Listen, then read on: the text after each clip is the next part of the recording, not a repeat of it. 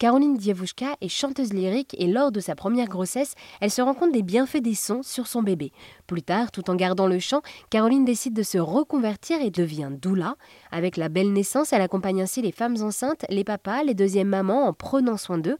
Elle utilise de nombreux outils pour cela comme le chant ou encore les réflexes archaïques. Je l'ai rencontrée à Lyon et Caroline m'a d'ailleurs expliqué pourquoi est-ce qu'elle s'était formée aux réflexes archaïques. Oui, c'est très important pour moi. Alors, les doulas prennent soin de la maman. Mon leitmotiv à moi, c'est le bébé pour prendre soin des bébés, parce que plus tard, le bébé en fait sera l'enfant et l'adulte hein, de demain. Donc c'est très important euh, de prendre soin des, gens dès le début de leur vie. Mais pour prendre soin d'un bébé, il faut prendre soin de la maman, du papa ou de la deuxième maman, de tout l'entourage. Ça, ça va de soi. Une maman qui va bien donnera un bébé qui va bien. Les réflexes archaïques, ça allait de, soi pour moi. Les réflexes archaïques, ce sont les réflexes que met en place le bébé dans le ventre de la maman. Euh, la succion, par exemple, la déglutition, l'agrippement, euh, voilà, il y, en a, y en a beaucoup. Ce sont ces réflexes qui vont l'aider à naître. Ensuite, ce sont ces réflexes qui vont l'aider à, à, se retourner, à ramper, à se mettre à quatre pattes, à se mettre debout. On dit qu'à trois ans, normalement, les réflexes sont intégrés, c'est-à-dire qu'ils sont rangés dans des petites boîtes dans le cerveau. Et euh, voilà, ils viennent comme des anges gardiens. Quand on trébuche, par exemple, normalement, on met les mains pour se protéger. Voilà. Mais parfois, quand les réflexes ne sont pas bien rangés hein, dans le petit tiroir, eh bien, euh, au lieu d'être nos anges gardiens, ils viennent un peu comme des diablotins. Et ça peut venir nous entraver. Alors, un bébé, euh, une maman qui voudrait mettre en place un allaitement et qui voit que son bébé a, des soucis de succion, c'est un peu dommage de ne pas venir travailler dessus et, et voilà, l'allaitement se met en place.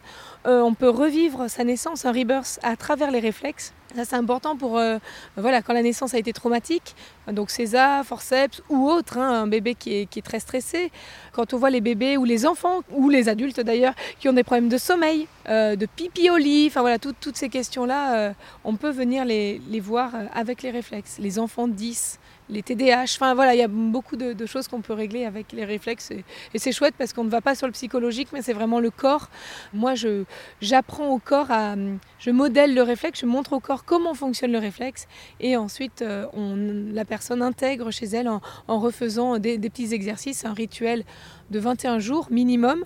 Et on se voit une fois par mois pour euh, voir si le réflexe a été mis en place. Alors ça c'est pour des plus grands, mais des bébés, on va, on va y aller en douceur et ça, ça c'est très très chouette. Donc euh, voilà, votre accompagnement en tant que doula est personnalisé donc selon la personne qui est devant vous.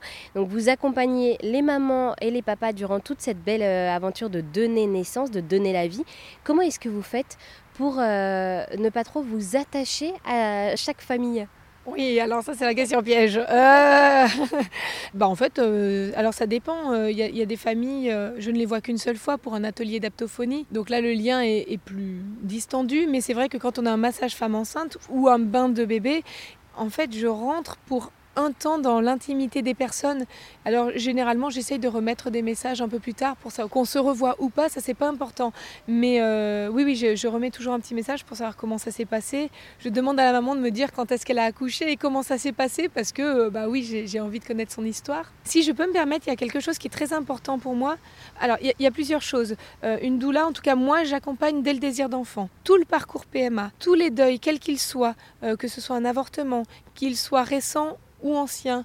Euh, voilà, ça c'est extrêmement important. Toute la grossesse, même quand elle se passe bien, évidemment, je peux être présente à la naissance et pour les mamans solo, j'offre euh, ma présence à la naissance. Ça c'est très important pour moi. Et ensuite, le postpartum, ça peut durer des années. Donc surtout ne pas hésiter à contacter une doula, même si on n'a pas donné de nouvelles pendant 2-3 ans. En fait, il n'y a aucun souci. Caroline écoute, soutient et informe donc avec bienveillance les personnes qu'elle accompagne. Pour en savoir plus, n'hésitez pas à vous rendre sur erzen.fr où vous trouverez toutes les informations nécessaires.